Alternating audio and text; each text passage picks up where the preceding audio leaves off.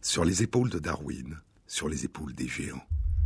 Se tenir sur les épaules des géants et voir plus loin, voir dans l'invisible, à travers l'espace et à travers le temps. Plonger notre regard dans le passé et remonter le temps à contre-courant. Parcourir des âges depuis longtemps révolus. Entrevoir ces mondes disparus qui nous ont donné naissance et dont nous découvrons soudain des vestiges. Un il était une fois dont personne n'a pu nous transmettre le récit. Un il était une fois dont nous sommes désormais les seuls narrateurs. Des paroles, des pensées, des représentations du monde, des émerveillements, des créations, des œuvres d'art, des rites, des espoirs, des craintes et des rêves de nos lointains ancêtres, il ne nous reste que quelques traces indirectes, éparses, et pour la plupart encore mystérieuses. Approcher et tenter de ressentir, d'imaginer, de partager ce qu'il y avait en eux à la fois d'unique et d'universel.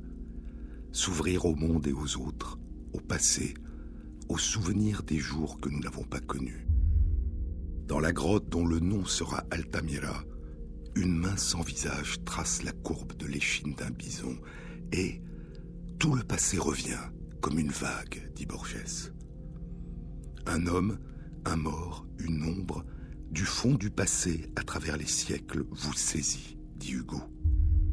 À mesure des avancées des sciences, à mesure des avancées surprenantes de l'archéologie et de la paléoanthropologie, nous nous aventurons de plus en plus profondément dans le passé et nous découvrons des traces jusque-là invisibles, éparses, mystérieuses, des réalisations symboliques, des inventions et des réalisations artistiques de nos lointains ancêtres.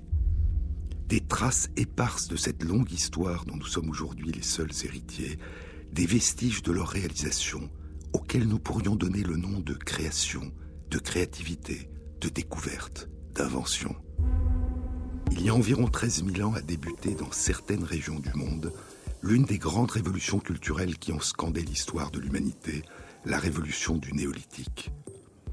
C'est la période qui suit la fin du dernier âge glaciaire et où débute l'entrée dans la période interglaciaire actuelle. L'ère du néolithique est définie par l'usage de la technique du polissage des outils de pierre taillée. Mais c'est aussi la période où dans plusieurs régions du monde, dans le croissant fertile, en Mésopotamie et dans les régions environnantes au Moyen-Orient et en Anatolie, et aussi en Chine et en Amérique du Sud, des chasseurs-cueilleurs devenus sédentaires construisent des habitations et commencent à développer l'agriculture, la domestication des plantes et des animaux. Et c'est dans le croissant fertile qu'ont été découvertes les traces les plus anciennes à ce jour des débuts de l'agriculture, chez une population de chasseurs-cueilleurs qu'on a appelés les Natoufiens et qui devient alors sédentaire. Le développement de l'agriculture a constitué une transition majeure d'un mode de vie ancestral de chasseur-cueilleur qui cherche sa nourriture dans la nature sauvage à un mode de vie de fermier qui produit sa nourriture dans les champs qu'il cultive. Ce développement a progressivement bouleversé, à la fois d'un point de vue concret et d'un point de vue symbolique, les relations entre les sociétés humaines et la nature qui les entourait et les incluait, et leur a donné peu à peu l'impression d'être maîtres et possesseurs de la nature. Cette transition majeure allait conduire à une augmentation considérable de l'importance et de la densité des populations vivant à proximité des champs cultivés et des animaux domestiques, au développement des premières villes, au développement des calendriers qui prédisent le temps des semailles et le temps des moissons, et ces inventions allaient conduire à une plus grande division du travail, au développement des armées qui protègent les réserves de grains et les habitants, à la naissance des empires et à l'accroissement progressif des inégalités. Mais il y a probablement dans cette révolution qui débute il y a environ 13 000 ans une autre dimension qui a été de l'ordre de notre propre domestication. Quelque chose de nouveau que nous avons acquis et quelque chose d'ancien que nous avons probablement perdu. Quelque chose d'ancien qui a longtemps survécu dans les populations qui sont restées dans différentes régions du monde, des chasseurs-cueilleurs, et dans les populations qui ont quitté la culture des champs et sont partis avec leurs troupeaux d'animaux domestiques et sont devenus des pasteurs, reprenant la vie nomade de leurs ancêtres. Quelque chose d'ancien qui survient encore dans certaines populations humaines de plus en plus rares, une forme de liberté et de noblesse que la révolution néolithique a probablement contribué à atténuer ou à effacer, une forme de liberté et de noblesse que chantait il y a près de 20 ans Jean-Marie Leclésio et son épouse Gemia, partis à la recherche des ancêtres de Gemia à la Sagira El Hambra, dans le désert du Sahara. C'est dans un livre qu'ils ont écrit ensemble, Jean des nuages.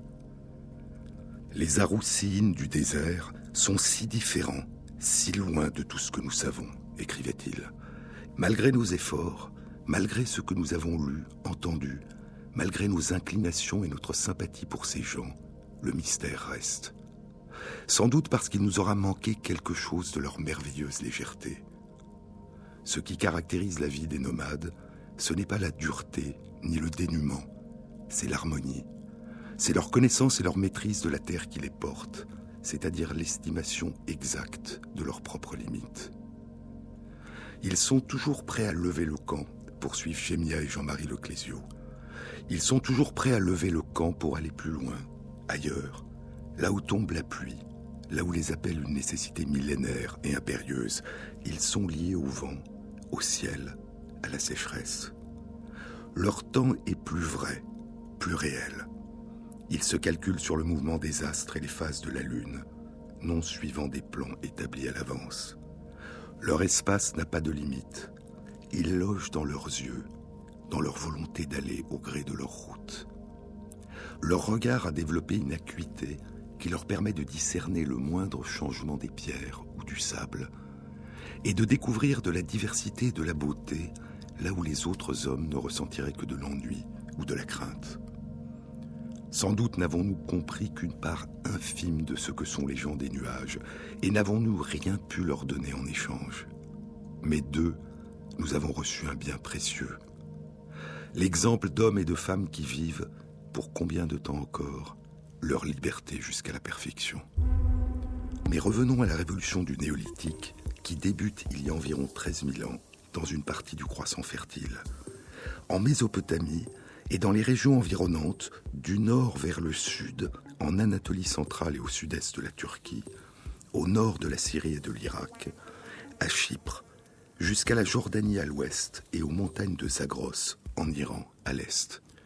Cette révolution allait s'accompagner d'une autre invention majeure, née de la rencontre entre l'argile et le feu. Et ce sera la naissance dans cette région de la poterie, une invention qui permet de stocker les aliments, de mieux les cuire, de brasser des boissons alcoolisées, et une source d'art, l'art de la forme et des décorations qui ornent les pots et la vaisselle d'argile cuite. L'argile est malléable par la main de l'homme, comme de la pâte à modeler.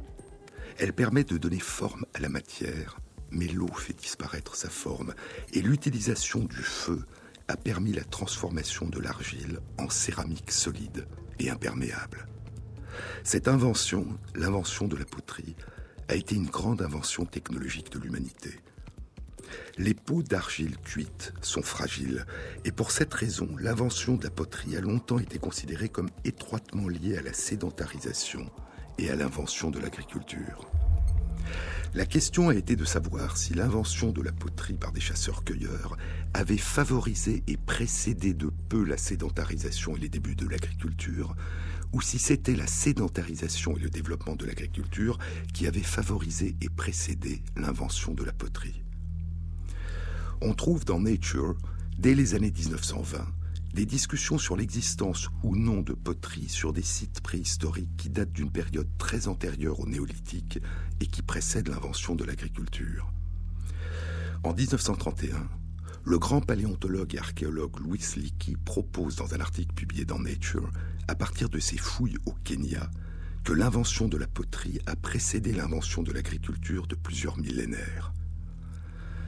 Entre 1907 et 1909, les archéologues allemands Ernst Sellin et Karl Watzinger découvrent les ruines de l'antique cité de Jéricho, à Tel Es Sultan, en Cisjordanie, dans la vallée de Wadi Kelt, sur la rive ouest du Jourdain. Et entre 1952 et 1958, la grande archéologue Kathleen Kenyon, principale du St. Hugh's College à Oxford, directrice de l'Institut d'archéologie de l'Université de Londres et membre de l'école britannique d'archéologie de Jérusalem, poursuit les fouilles de Jéricho, dont les vestiges les plus anciens datent d'il y a 12 000 à 11 000 ans. et dans les strates successives d'occupation qui s'étendent sur des périodes qui suivent le développement de l'agriculture dans la région et la domestication des premières céréales, elle ne découvre aucun vestige de poterie. Pour cette raison, Kathleen Kenyon a appelé ces périodes où commence l'agriculture dans cette région du croissant fertile le néolithique pré-céramique, c'est-à-dire la période du néolithique qui précède l'invention de la poterie. Durant la période du néolithique pré-céramique, les maisons de Jéricho et dans toute la région commencent à être faites d'un plancher en argile, puis de murs d'argile et de paille, et cela a conduit à proposer que l'utilisation de l'argile pour la construction des maisons aurait favorisé l'invention de la poterie. Les recherches récentes ont indiqué que les plus anciens vestiges de poterie dans cette région datent d'il y a 9000 ans, en Anatolie, notamment sur le site de Çatalhöyük. 3000 ans après les débuts de l'agriculture, 2000 ans après les débuts de la domestication des plantes. Et ainsi, dans le croissant fertile, l'invention de la poterie a suivi la sédentarisation et les débuts de l'agriculture. Mais ce qui semble vrai dans cette région du monde ne l'a pas été ailleurs. La découverte, comme son âme sœur l'amour, est une aventure aux multiples splendeurs, dit l'évolutionniste Stephen Jay Gould. Et dans de nombreuses autres régions du monde, l'invention de la poterie a été une invention des chasseurs-cueilleurs qui a précédé de longtemps l'invention de l'agriculture.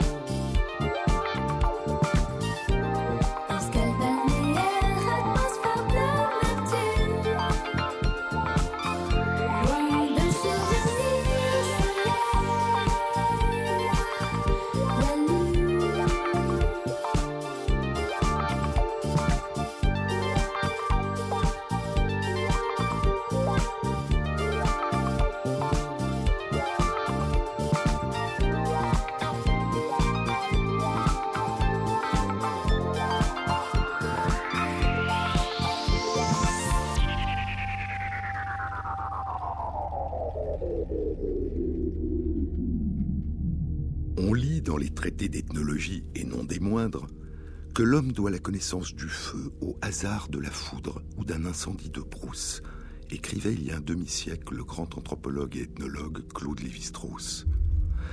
On lit que la trouvaille d'un gibier accidentellement rôti dans ces conditions lui a révélé la cuisson des aliments, que l'invention de la poterie résulte de l'oubli d'une boulette d'argile au voisinage d'un foyer. On dirait que l'homme aurait d'abord vécu dans une sorte d'âge d'or technologique, où les inventions se cueillaient avec la même facilité que les fruits et les fleurs. À l'homme moderne seraient réservées les fatigues du labeur et les illuminations du génie. Cette vue naïve résulte d'une totale ignorance de la complexité et de la diversité des opérations impliquées dans les techniques les plus élémentaires. Pour fabriquer un outil de pierre taillée efficace, il ne suffit pas de frapper sur un caillou jusqu'à ce qu'il éclate. On s'en est bien aperçu le jour où l'on a essayé de reproduire les principaux types d'outils préhistoriques. Alors, et aussi en observant la même technique chez les populations qui la possèdent encore, on a découvert la complication des procédés indispensables et qui vont quelquefois jusqu'à la fabrication préliminaire de véritables appareils à tailler, des marteaux à contrepoids, pour contrôler l'impact et la direction, des dispositifs amortisseurs pour éviter que la vibration ne rompe l'éclat. Il faut aussi un vaste ensemble de notions sur l'origine locale, les procédés d'extraction, la résistance et la structure des matériaux utilisés.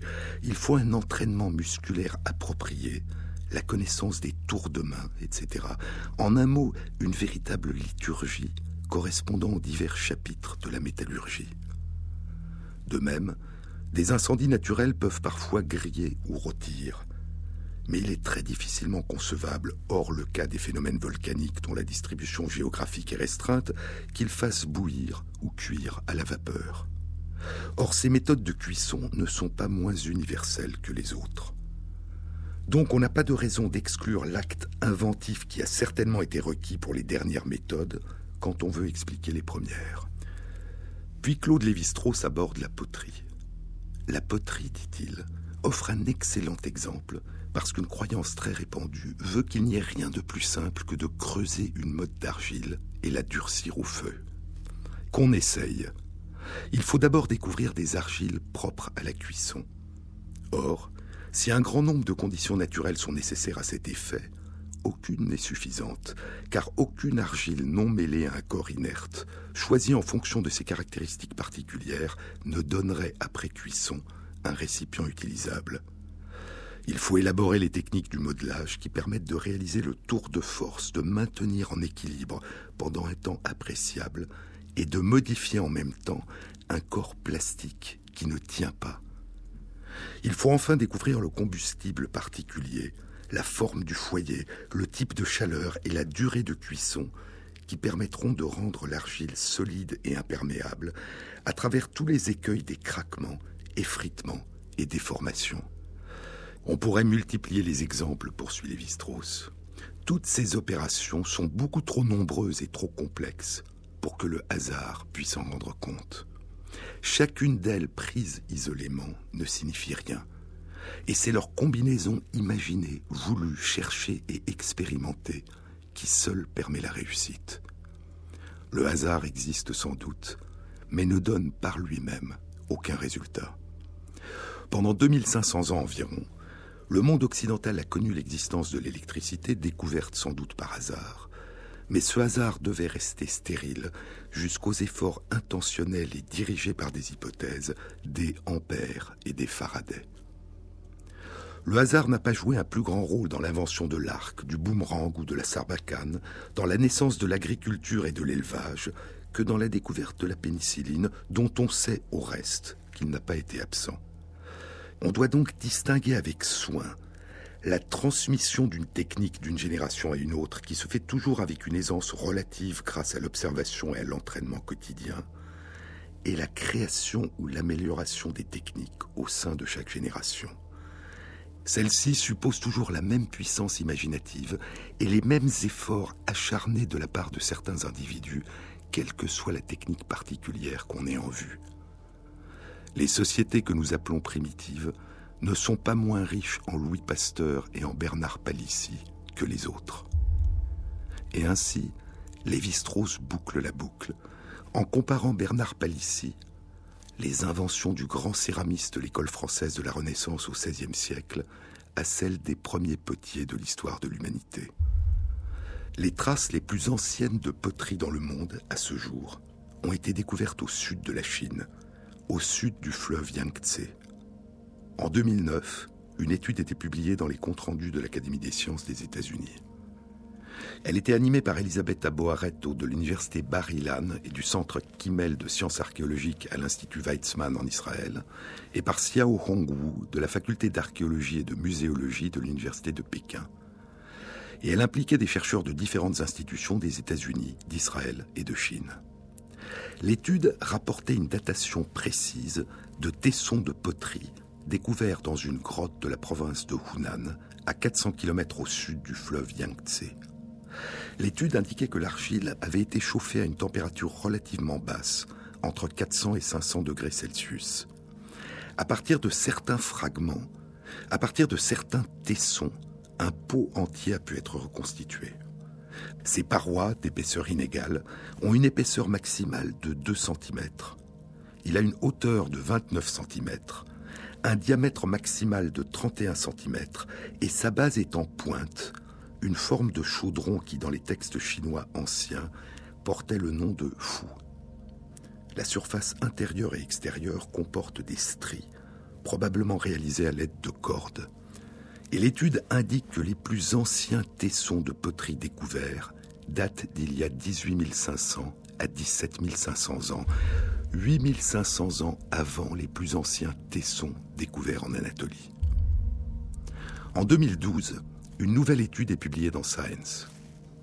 Elle a été réalisée par Xiao Hongwu et animée par Ofer Bar Yosef du département d'anthropologie de l'université Harvard. Et elle impliquait des chercheurs de la faculté d'archéologie et de muséologie de l'université de Pékin, de l'université de Tübingen en Allemagne et du département d'archéologie de l'université de Boston. Elle rapporte l'analyse de 282 tessons de poterie découverte dans la grotte Xianjingdong, dans la province de Jiangxi, à 100 km au sud du fleuve Yangtze. Les pots ont été cuits à des températures relativement basses, probablement sur du feu et pas dans des fours. À l'argile ont été mêlés des minéraux tels que la quartzite ou du feldspath broyé. Les poteries ont une base arrondie, des parois très fines d'un demi-centimètre à un peu plus d'un centimètre d'épaisseur. Certains tessons sont lisses, d'autres portent à leur surface des stries faites avec des cordes. D'autres encore ont des stries parallèles sur leur face intérieure et extérieure, probablement dues à un lissage à l'aide de fibres de plantes. De nombreux tessons portent des traces de brûlure sur leur surface extérieure, suggérant que les poteries ont servi de récipients à cuisson. Mais d'autres pots ont pu servir à stocker de la nourriture ou à brasser et conserver des boissons alcoolisées et ont pu jouer un rôle dans des cérémonies. On ne sait pas ce que contenaient ces récipients. Mais l'étude indique que ces poteries datent d'il y a 20 000 ans.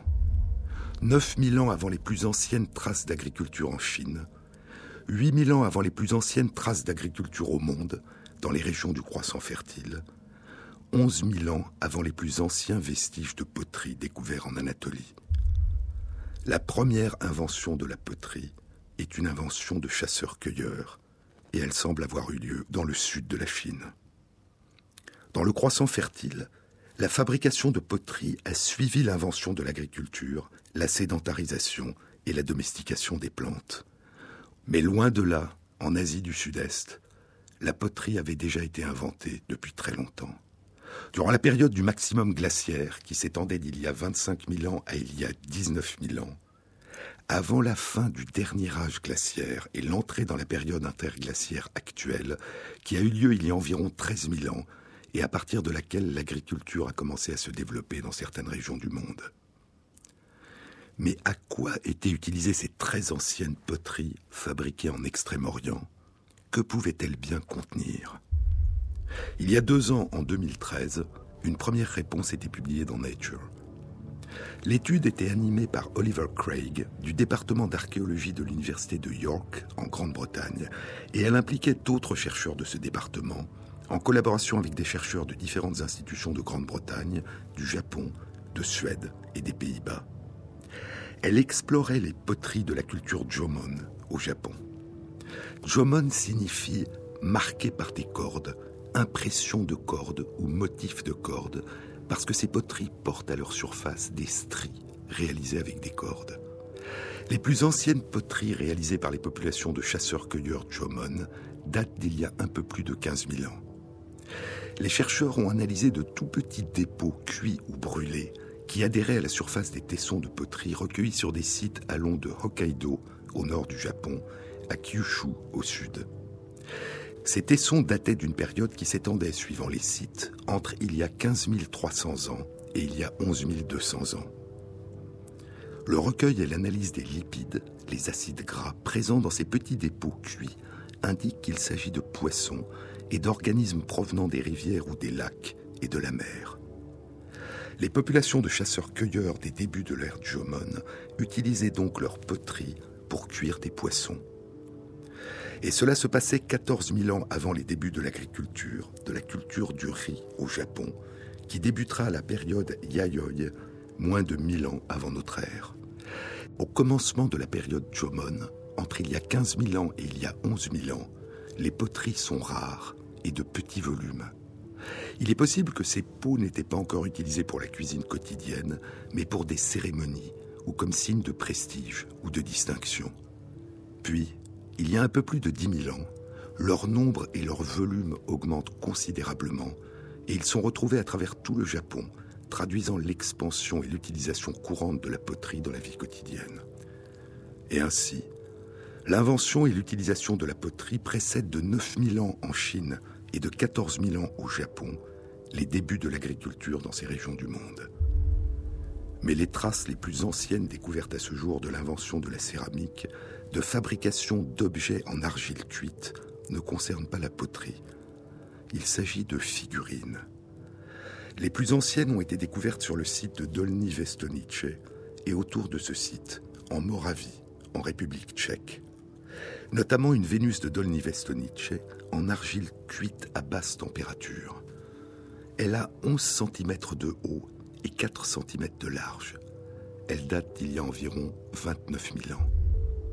9 000 ans avant les plus anciennes poteries découvertes en Chine, au sud du fleuve Yangtze. Et ainsi, depuis longtemps, à différentes périodes et dans différentes régions du monde, des hommes et des femmes découvrent et commencent à maîtriser l'effet du feu sur l'argile. Et il semble qu'ils aient commencé à cuire leurs sculptures pour en faire des objets symboliques, des objets d'art et de culte, avant d'en faire des objets utilitaires.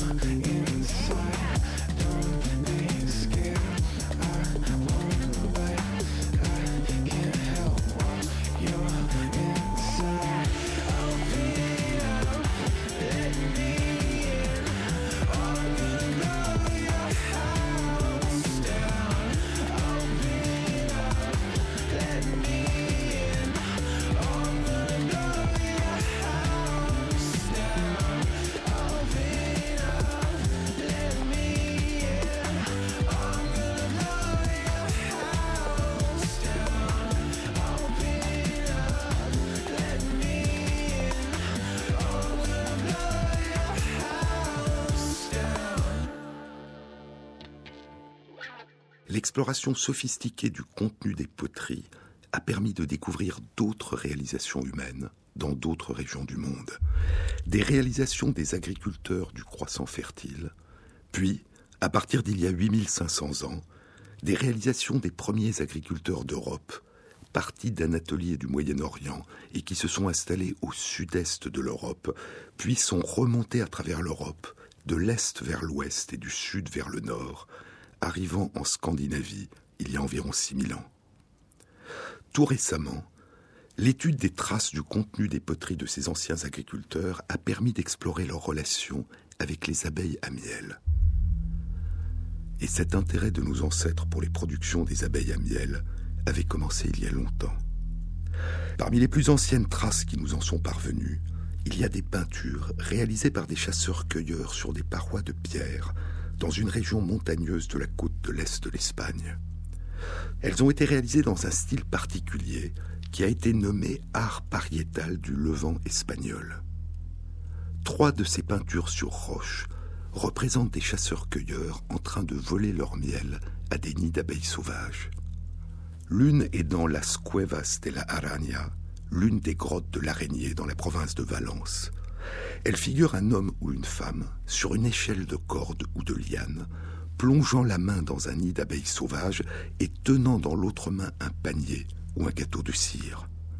La personne est entourée d'abeilles disproportionnellement grandes par rapport à sa taille et à la taille du nid. Plus bas, sur l'échelle, il y a une autre silhouette humaine. Une autre peinture sur le site de Dos Aguas dans la province de Valence représente une silhouette humaine sur une échelle s'approchant d'un nid d'abeilles et entourée de grandes abeilles. La troisième peinture, très difficilement accessible sur une paroi d'un ravin escarpé, a été la dernière à être découverte. Elle est située dans une région riche en peintures pariétales, le Barang de la Valtorta, dans la province de Castellón. Sa description a été publiée dans Nature en 1977. Et cette peinture est beaucoup plus complexe que les autres. Il y a cinq personnes grimpant vers un nid d'abeilles sauvages au long d'une échelle de cordes sophistiquée avec des échelons qui semblent être en bois. Deux personnes sont presque parvenues au nid et sont entourées de grandes abeilles.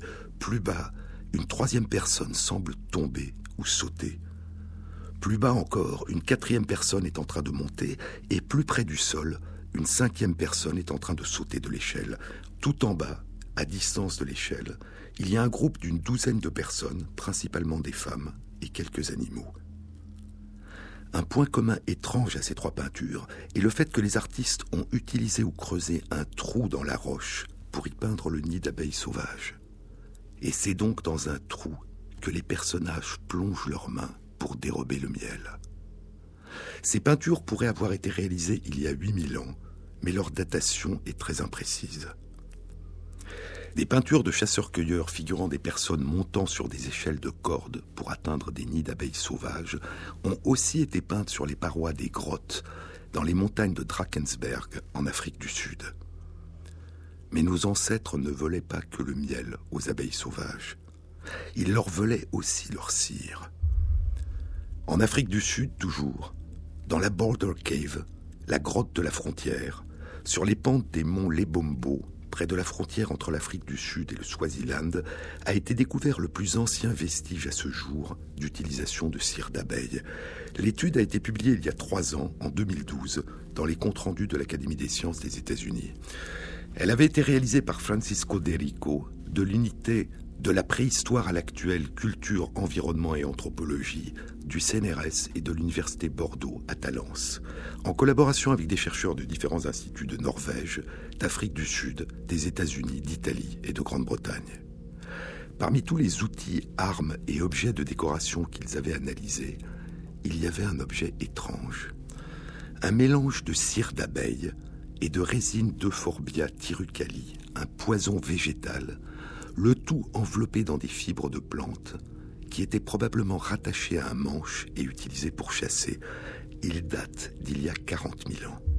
Mais l'art d'élever les abeilles, quel dieu muse, quel dieu nous l'a révélé demande le berger Aristé qui se lamente d'avoir soudain perdu ses abeilles. Comment cet étrange procédé a-t-il pris naissance chez l'homme? C'est un passage du livre 4 des Géorgiques, le grand poème dans lequel Virgile célèbre, il y a un peu plus de 2000 ans, l'agriculture et l'élevage. Le plus ancien témoignage de domestication des abeilles à miel découvert à ce jour date d'il y a près de 4500 ans. Un bas-relief dans le temple solaire d'Abu Gorab, en Égypte, qui figure un apiculteur et une ruche d'argile. Et les plus anciennes ruches découvertes à ce jour datent d'il y a plus de 3000 ans. Elles ont été découvertes il y a 8 ans, en 2007, dans une ancienne cité de la vallée du Jourdain, l'antique cité de Tel Rehov. Et au milieu de la ville, il y a un rucher, dont une trentaine de ruches persistent intactes, sur un total de 100 à 200 ruches. Chaque ruche est un cylindre d'argile non cuite. Et à l'intérieur, les chercheurs découvrent des vestiges des abeilles à miel qui y vivaient. Ce sont les plus anciennes traces archéologiques d'une activité humaine d'apiculture, une activité intense, déjà très développée.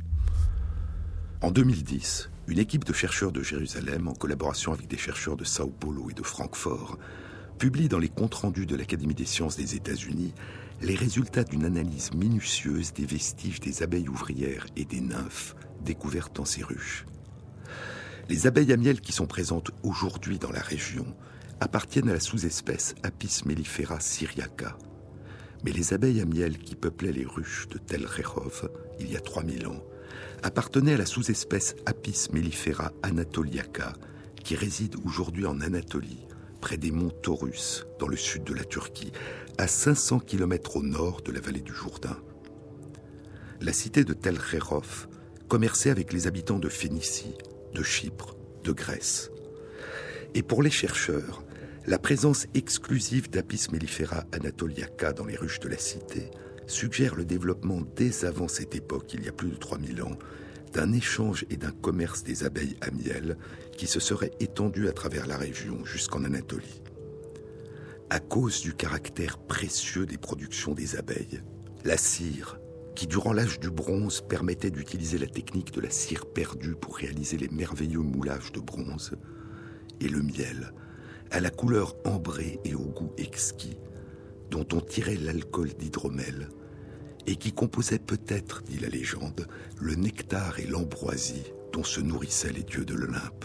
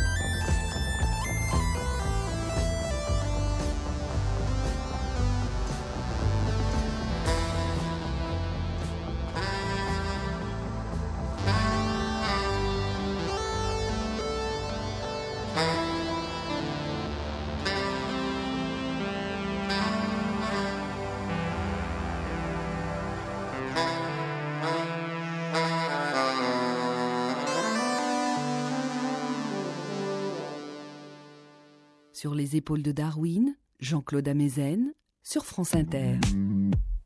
Une étude a été publiée dans Nature cette semaine, le jeudi 12 novembre 2015. Elle a été réalisée par Mélanie Roffet-Saulk, Martin Regert et Richard Evershed de l'unité de géochimie de la faculté de chimie à l'université de Bristol, en Grande-Bretagne, en collaboration avec plus de 60 chercheurs de différentes institutions dans le monde. Elle explorait les relations entre les premiers agriculteurs du néolithique en Anatolie, au Moyen-Orient, en Europe et en Afrique du Nord avec les abeilles.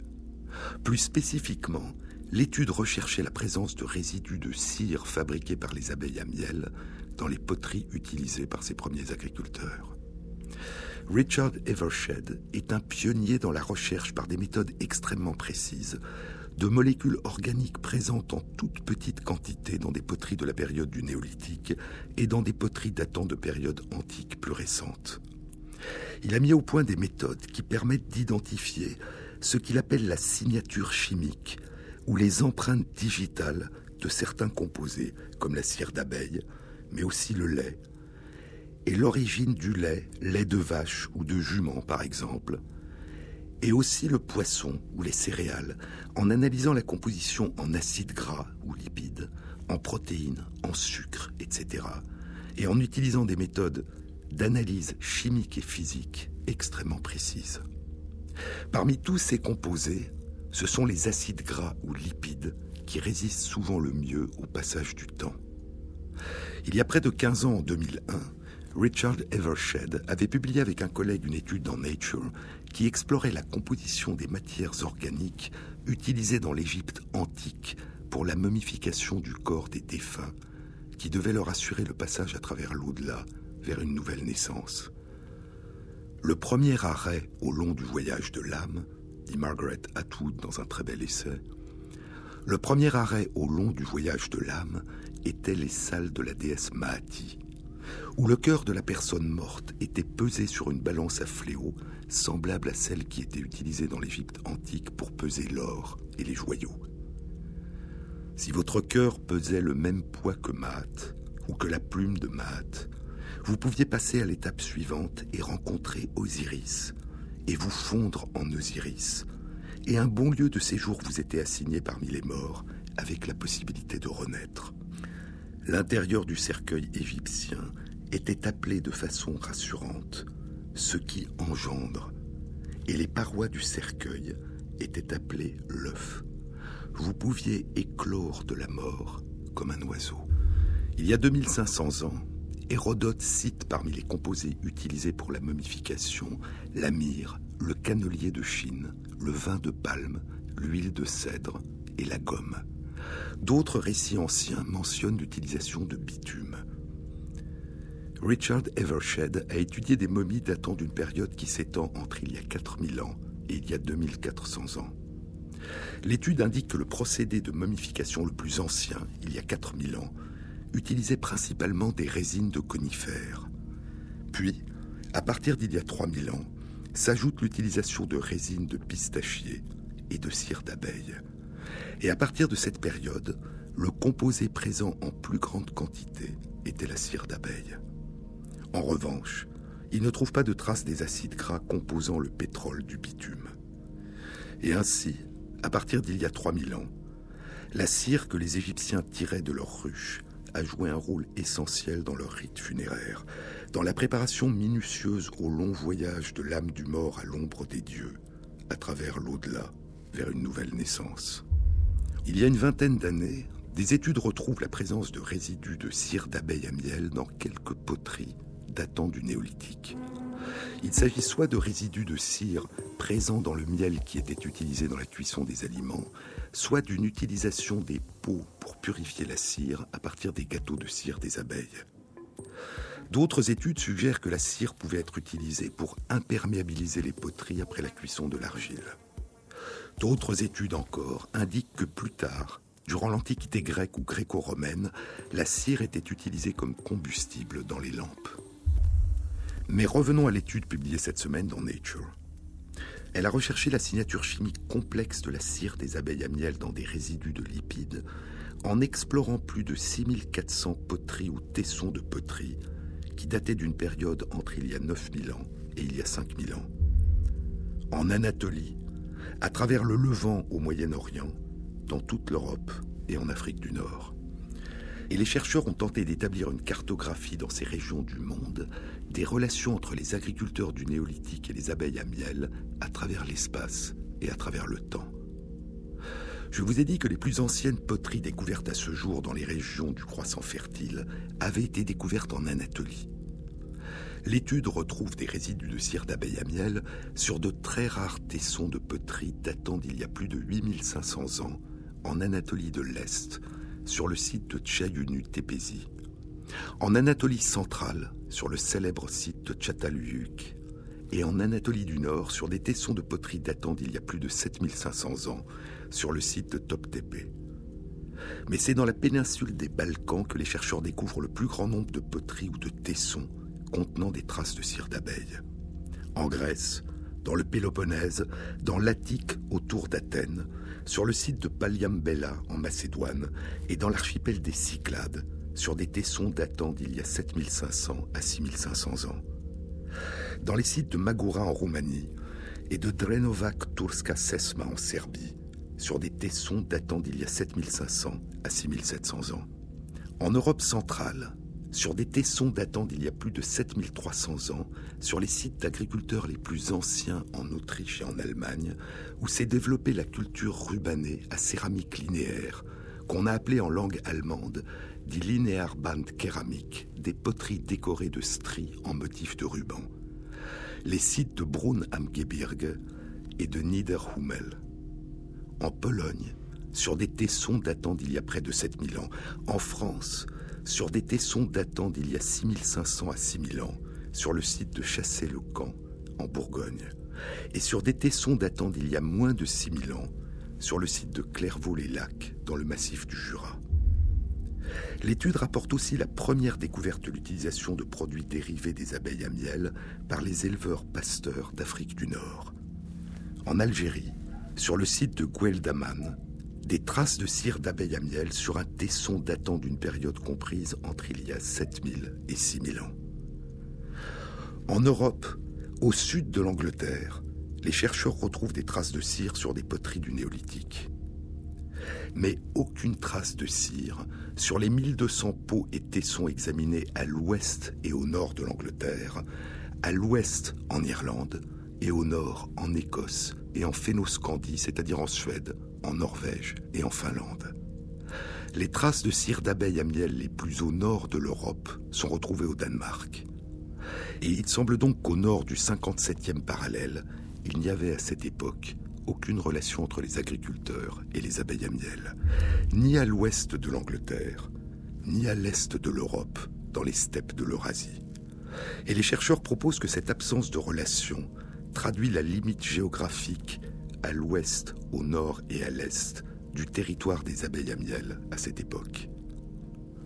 On n'a découvert aucun fossile d'abeilles à miel durant la période qui s'étend entre la fin du dernier âge glaciaire, il y a environ 13 000 ans, la période où naît l'agriculture dans les régions du croissant fertile, et il y a 3000 ans, la période où sont découverts des vestiges des abeilles à miel dans les ruches de l'antique cité de Tel. Cette étude est donc la première qui donne une indication précise sur l'étendue du territoire dans cette région du monde où vivaient les abeilles à miel entre il y a 8500 ans et il y a 6000 ans. Mais des études récentes suggèrent que les abeilles à miel sont nées en Asie. Y avait-il déjà de la cire dans les poteries des chasseurs-cueilleurs du sud de la Chine il y a 20 000 ans? On ne le sait pas. Mais l'étude révèle l'intérêt des premiers agriculteurs d'Anatolie, du Moyen-Orient, d'Europe et d'Afrique du Nord pour les productions des abeilles à miel. Étaient-ils déjà des apiculteurs? Ou étaient-ils des agriculteurs qui partaient, comme leurs lointains ancêtres chasseurs-cueilleurs, cueillir la cire et le miel des abeilles sauvages? Ou avait-il adopté certaines des pratiques intermédiaires dont une grande variété persiste aujourd'hui encore en Afrique, en Asie du Sud-Est, en Europe centrale et en Russie? Ces pratiques qui consistent à repérer et à entretenir les arbres prisés par les abeilles, ou à y creuser des cavités pour y accueillir les essaims d'abeilles sauvages? Ou encore à déposer dans ces arbres des ruches rudimentaires? On ne le sait pas. Mais cet intérêt ancien de nos ancêtres agriculteurs pour la cire et le miel a sûrement joué un rôle important dans les premiers développements puis dans la diffusion de l'apiculture.